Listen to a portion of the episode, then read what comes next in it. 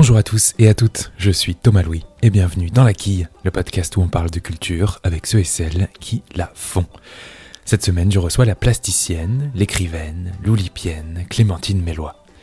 Elle vient de faire paraître Les six fonctions du langage aux éditions du Seuil, un roman photo où elle s'amuse de nos manières contemporaines de communiquer à travers des situations retravaillées de manière décalée.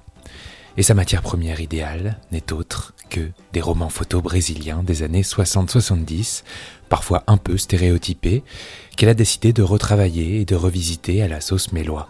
L'idée Révéler l'incommunicabilité entre les êtres, jamais sans un humour toujours plus efficace, et l'utilisation d'expressions que l'on voit fleurir partout aujourd'hui, telles que j'avoue, je dis ça, je dis rien, ou encore au jour d'aujourd'hui.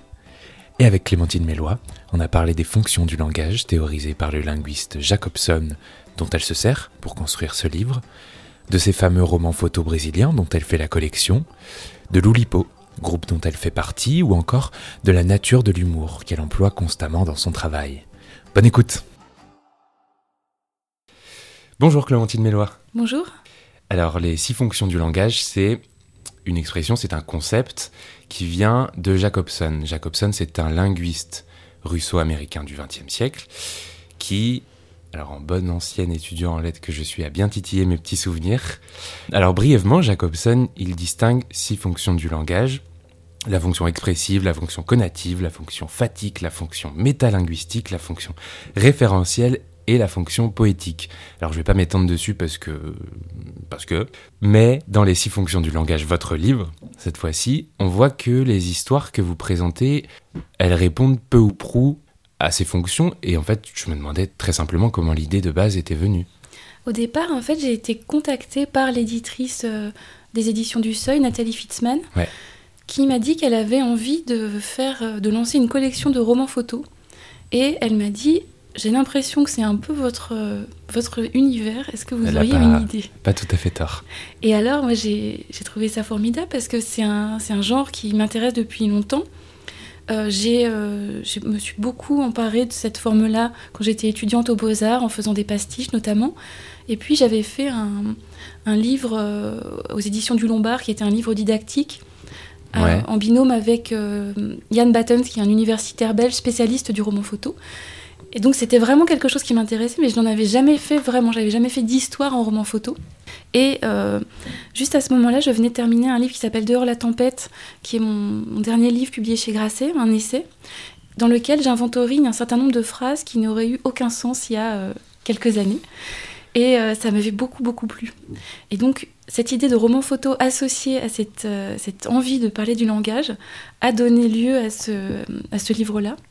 Alors, dans le livre, vous employez beaucoup, beaucoup de mots, d'expressions comme, alors j'en dis vraiment très peu, mais partir sur, euh, j'avoue, voili voilou, euh, voilà, j'en passe, mais au fond, est-ce qu'on peut dire que ce livre sert peut-être d'abord à nous illustrer la manière dont certains mots sont employés aujourd'hui, c'est-à-dire peut-être parfois un peu à tort, peut-être parfois euh, à mauvais escient, de peut-être qu'il nous montrerait de la façon dont on s'en sert aujourd'hui pour échanger. Est-ce que est-ce qu'il y avait ce type de but dans ce livre? Ah oui, c'est une sorte de, précis euh, de linguistique euh, sauvage d'aujourd'hui, parce que je suis pas linguiste, donc je, c'est un regard décalé sur la façon dont on parle aujourd'hui.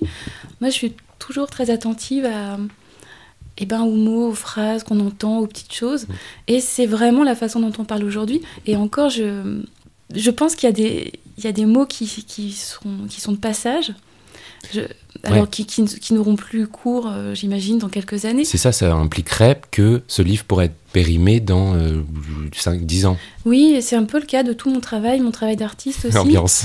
non, mais c'est vrai, j'ai bien conscience du fait qu'en employant des, des, choses qui viennent de la culture populaire, de la pop culture ou des vraiment d'une sorte d'air du temps, hmm. ça euh, m'expose au risque d'avoir un, travail qui soit périssable. Mais aussi d'avoir un document potentiellement intéressant dans 10 ans. Voilà, je me mets, on ne sait pas ce qui va rester en fait, on ne mm. sait pas de quelle façon évolue le langage. Ça fait partie aussi de... Enfin, disons que je, regarde, je regarde ça et je me dis, dans les années 80, on disait c'est champ max. Euh, dans les années 60, on disait on, va à une surpatte. Euh, euh, je, je, suis en retard because Because, la grève des trains. Ça, ça, on disait des choses comme ça. C'était vraiment très. C'était tendance, c'était dans l'air du temps. Ça a disparu. Ah, Because a disparu, oui. Because a disparu, mais il y en a plein d'autres comme ça. Et qu'est-ce qui va rester? On n'en sait rien aujourd'hui. Ouais. Et peut-être que dans. Je, m'amuse de l'idée que dans, dans quelques années, on n'écrira plus bonjour, on écrira bonjour. Hein. Pourquoi pas? Pourquoi pas? Comme on dit Wallo aujourd'hui. C'est ça. Comme on dit Wallo. Très bon jeu d'acteur.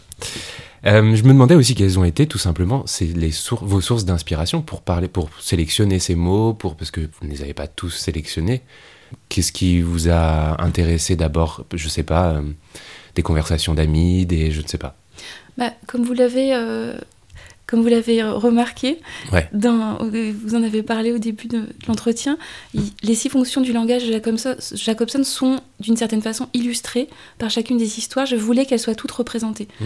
Alors on peut penser qu'elles sont toutes représentées dès lors qu'on discute, dès lors qu'on- qu'il y a langage, les fonctions du langage sont représentées, mais je voulais vraiment faire une sorte d'inventaire de ça. Et puis, je, je me suis surtout amusée à répertorier les situations dans la vie quotidienne dans lesquelles il y a des échanges, dans lesquelles il y a du dialogue.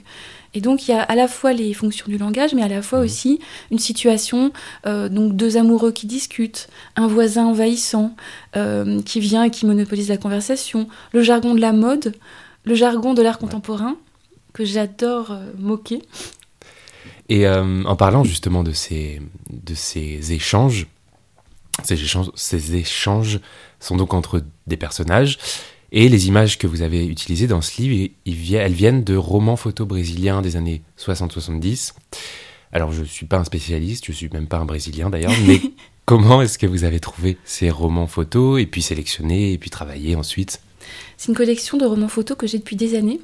C'est une esthétique que je trouve fascinante parce que euh, bah déjà le roman photo c'est des situations complètement archétypales, donc toutes les scènes Mm. sont figées. Ça c'est vraiment, euh, ça donne des trucs assez euh, absurdes en fait. Par exemple il y a un coup de poing, un coup de poing euh, figé, c'est n'importe quoi. Ouais. Le baiser, qui ce sont des faux baisers, tout est faux en fait dans le roman photo. Et j'avais ça depuis un moment. Et puis comme c'est les années 60-70, il y a des pantalons pas de def, il y a des coiffures. Les tenues sont un petit peu, sont bijoux. Oui, exactement. Les tenues sont bijoux. J'adore ça. Et puis, euh, j'ai utilisé ces photos. Euh, le roman photo, c'est un art qui n'est pas signé. Je voulais récupérer des images. Ouais. J'ai récupéré ces images-là qui sont aussi qui racontaient des histoires dans une langue que je ne comprenais pas. Oui, parce que c'est donc des romans photos brésiliens, Oui. et moi j'ai supposé que vous ne parliez pas brésilien et que vous aviez interprété euh, tout ce qui se disait euh, bon, à votre sauce, quoi. Exactement. Et en fait, ce qui est chouette dans les romans photos, c'est qu'on peut on peut couper le son comme quand on couperait le son de la télé Mm. pour imaginer les dialogues, on peut raconter ce qu'on veut. Donc là, j'ai raconté ça et je me suis vraiment permis de découper dans plein de romans photos différents en récupérant les mêmes acteurs, les mêmes personnages. Donc d'une case sur l'autre, les personnages changent de veste, mais on s'en fiche. Oui, et puis presque on le remarque pas, je crois. Vous Moi en plus je le savais, Ouais. euh, parce, que, parce que je vous avais entendu le dire, et en fait je sais pas, je l'ai pas remarqué, euh, ça m'a pas choqué en tout cas, euh, outre mesure. C'est comme quand on va au théâtre. On va au théâtre, on me dit on va vous raconter une histoire. Ouais, Là, je vous raconte une histoire et je ne fais pas semblant que les choses. Tout est, tout est factice, comme exactement dans le roman photo, c'est factice. On- Ça parle du langage, c'est un moment, une situation. J'aime beaucoup vraiment mélanger ces codes-là et ces souvenirs qu'on a. Mm. Je sais pas si c'est très clair. si, si, c'est très clair, si, si, c'est très clair. Et je me demandais aussi, puisque vous faites la collection des romans photos brésiliens, ou romans photos tout court, je sais pas, euh, est-ce que vous faites d'autres collections? Alors, je collectionne les listes de courses que je trouve dans la rue. Ok, Ça ce fait- qui est fréquent Euh, je sais pas si c'est fréquent. J'ai- rencontré un, par le- la magie d'Internet un homologue allemand qui collectionne aussi les listes de courses.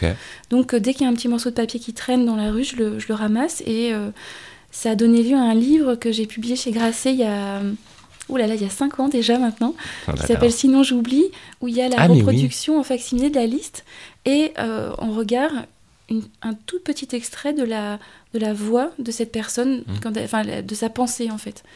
Et puis je collectionne donc les phrases qui n'auraient eu aucun sens il y a quelques Mhm. années, et je collectionne les timbres. euh, les timbres, mais j'en ai beaucoup, mais ce sont les vignettes autocollantes euh, adhésives toutes identiques, les timbres bleus, vous savez.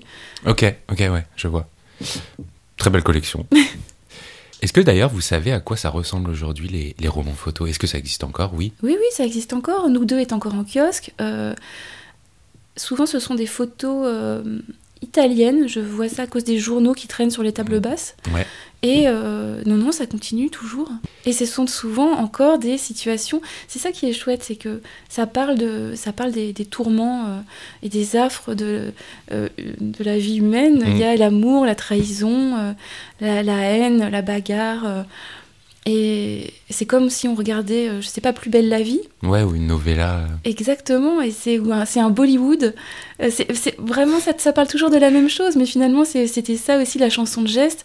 Et finalement, entre euh, Chrétien de Troyes et Nous deux magazines, on parle toujours de la même chose. Il n'y a, pas, ouais, a pas tant de différence finalement. Quel matériel vous avez utilisé pour, pour, je sais pas, pour le lettrage, pour euh, peut-être reproduire les couleurs. Je sais que vous avez travaillé la couleur euh, originale. Alors, euh, les images, donc je les ai découpées par, mm. avec un, outil de retouche numérique. Mais j'ai tout repeint à la peinture avec un pinceau et de l'acrylique parce que je voulais avoir un côté. je voulais intensifier les couleurs pop et je voulais qu'il y ait un côté bricolé.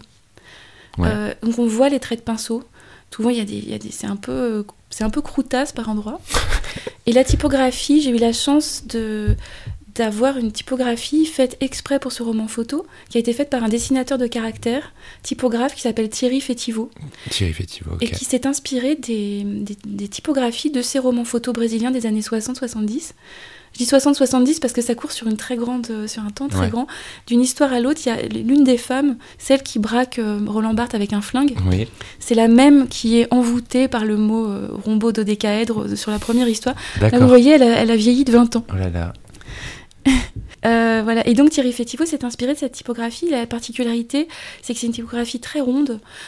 les E sont, les accents sont collés aux lettres et il a vraiment euh, la, typo, je suis très très attachée à la typographie, à la forme.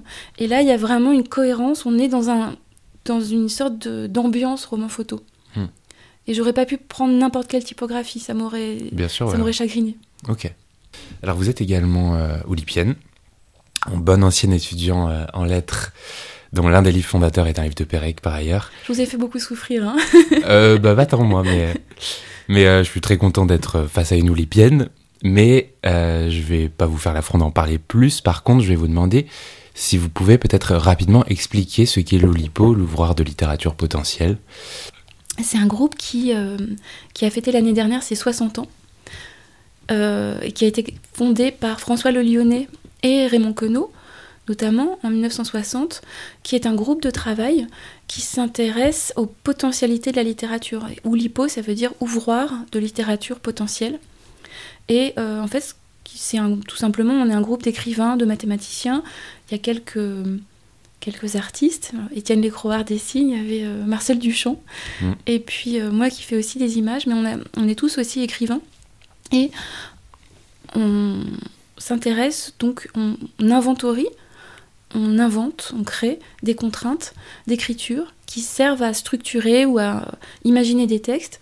Et ces contraintes-là, on les donne, on les met à la disposition des écrivains pour qu'ils en fassent ce qu'ils veulent.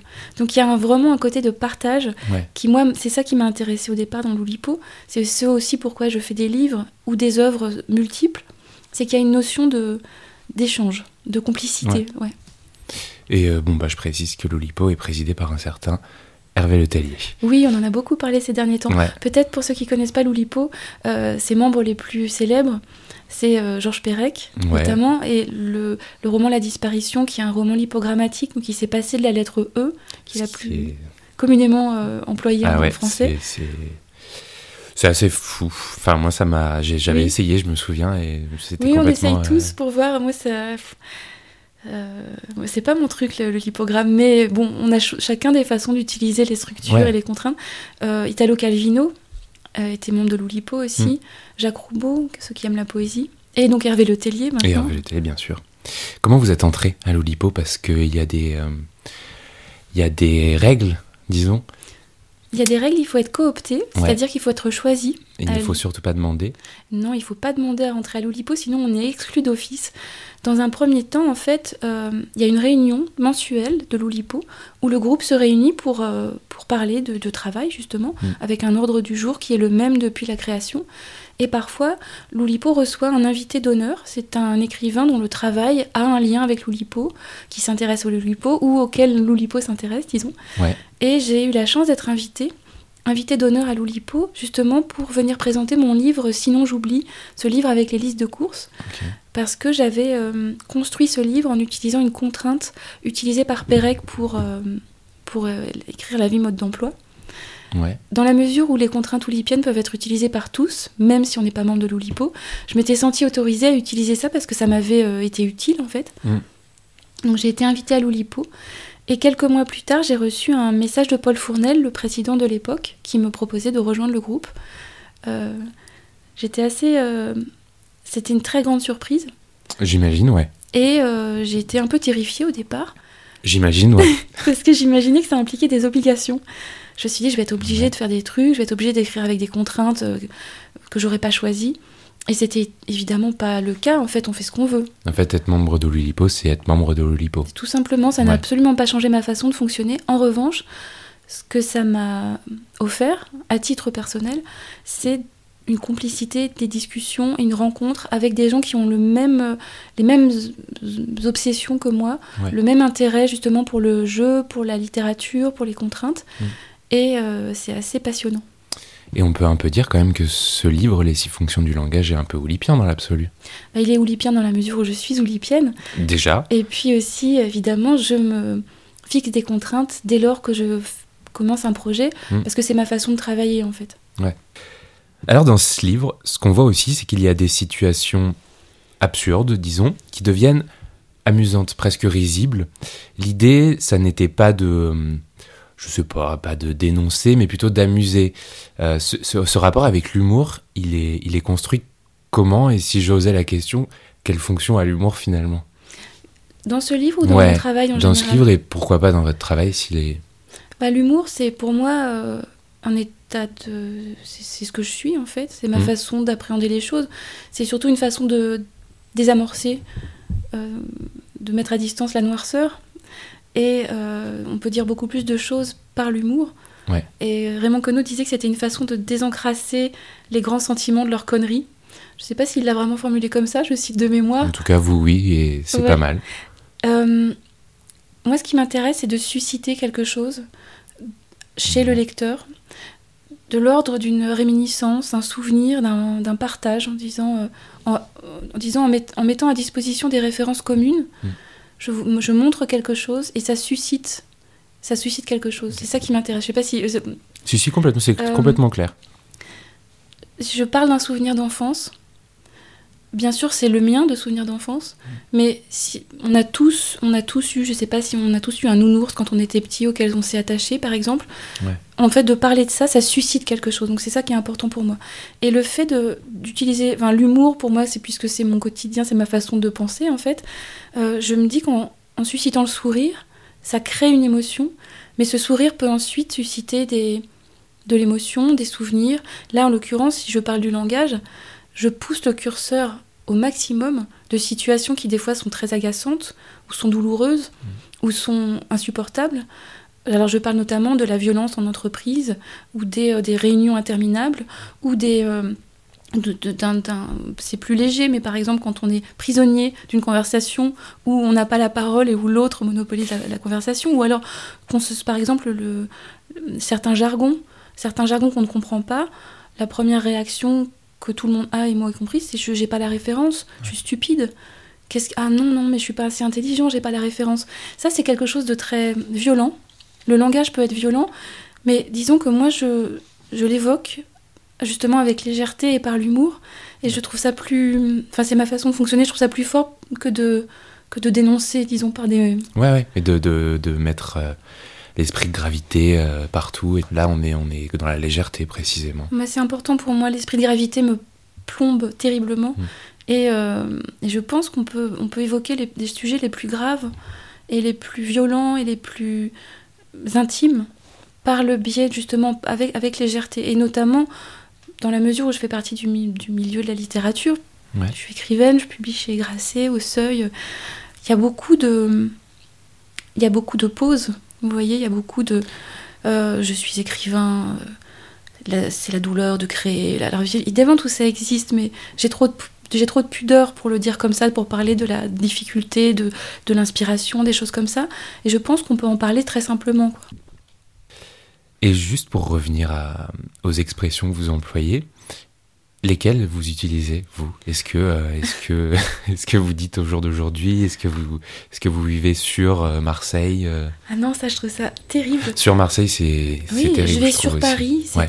Alors j'ai des images qui me viennent, où j'imagine les, les gens comme ça posés sur une Oui. de maquette. ou- Alors non, j'ai commencé à dire j'avoue au second degré. Et euh, maintenant je le dis. Ouais. Mais je, je le dis, mais je le dis, euh, quand je le dis, c'est orthographié J-A-V-O-U. O- Je dis j'avoue, mais il y, a que y a que moi qui le sais, mais j'avoue.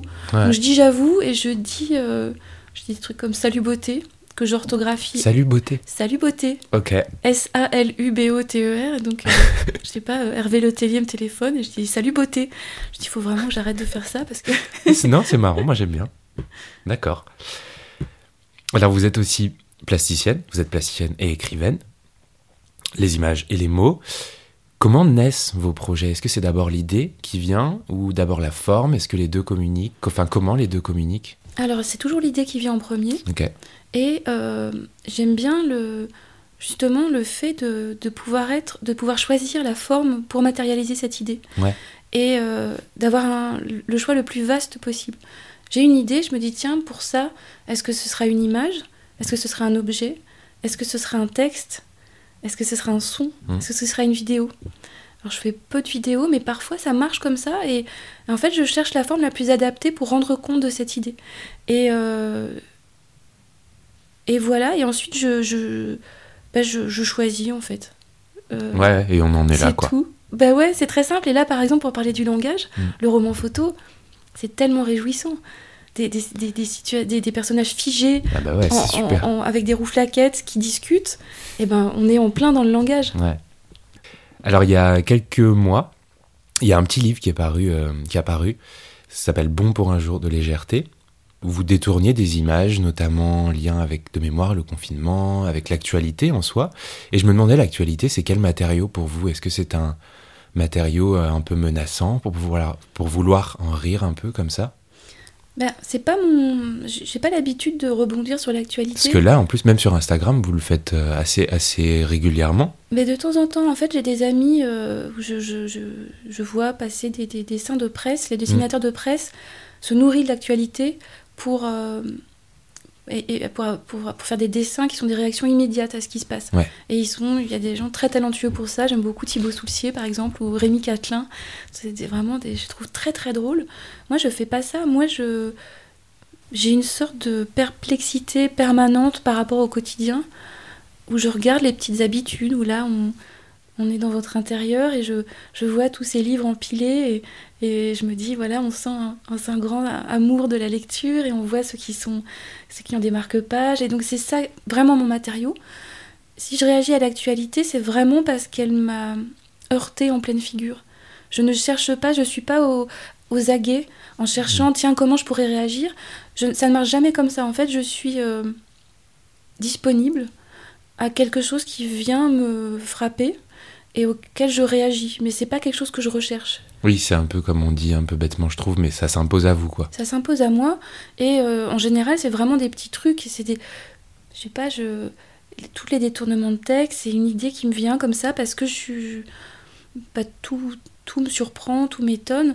Bon pour un jour de légèreté, c'est vraiment un livre particulier pour moi parce que je n'avais pas du tout envisagé de faire un livre.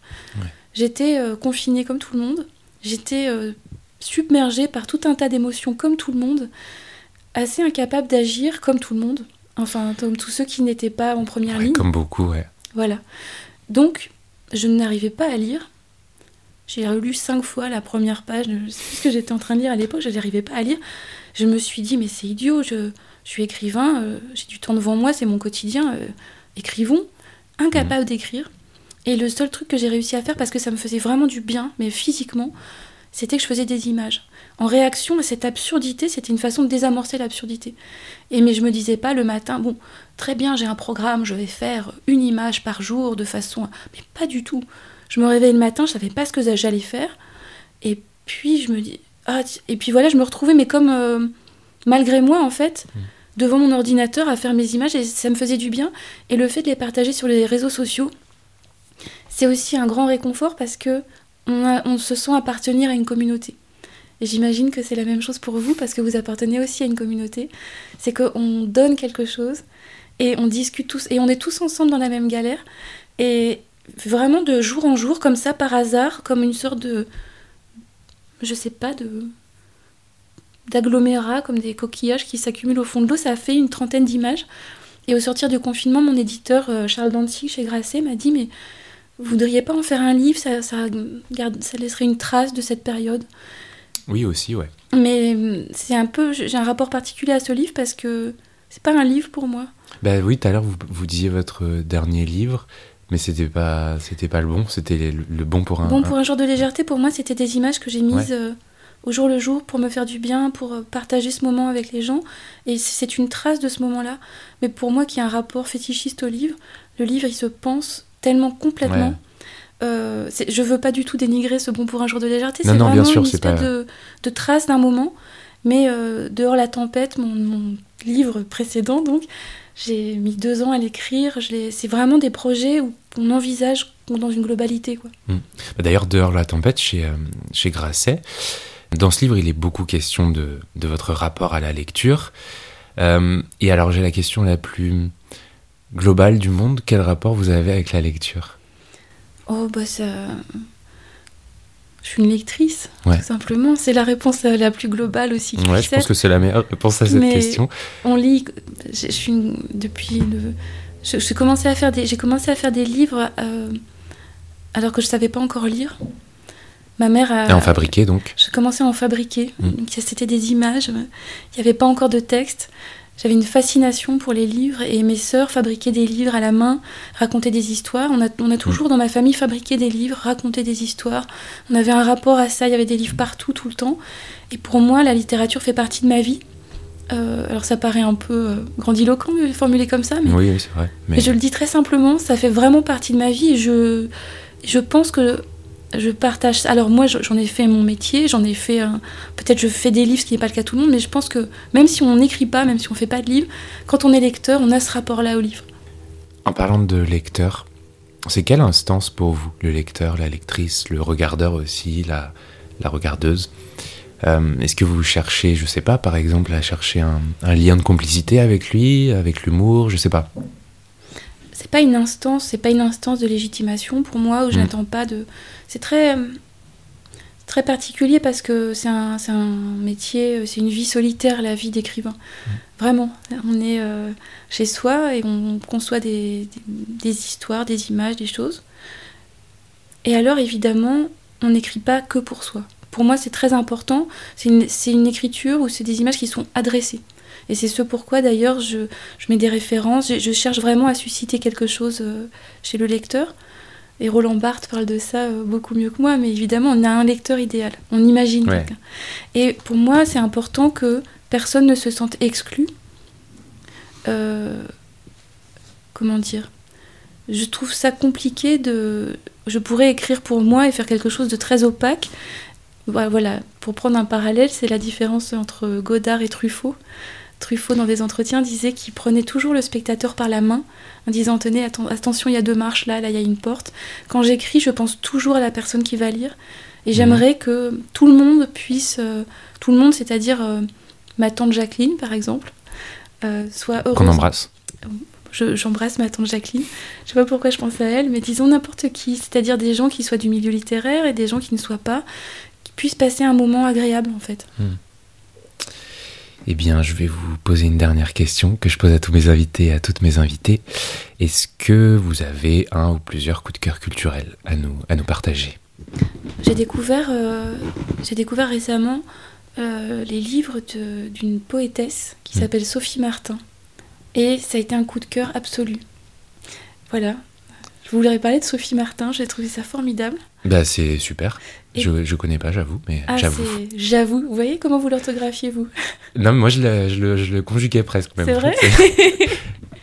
Euh, Et puis, un romancier que j'aime beaucoup s'appelle Victor Pouchet, qui ouais. publie aux éditions Finitude, et euh, qui a... Euh, donc, j'aime beaucoup que je...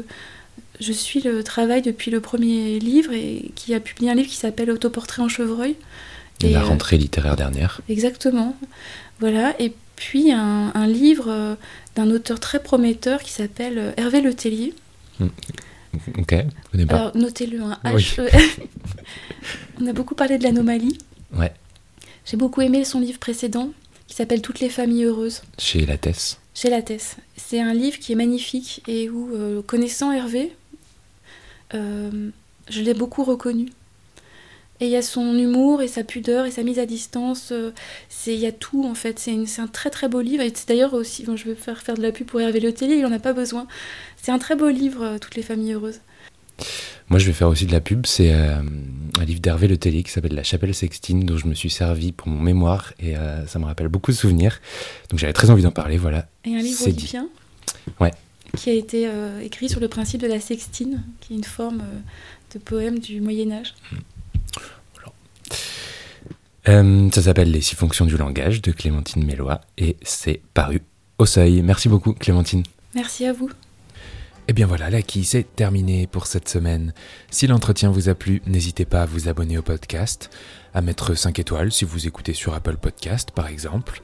Et en attendant, on se retrouve la semaine prochaine avec un nouvel invité ou une nouvelle invitée pour parler de culture. Merci beaucoup pour votre écoute et à la semaine prochaine.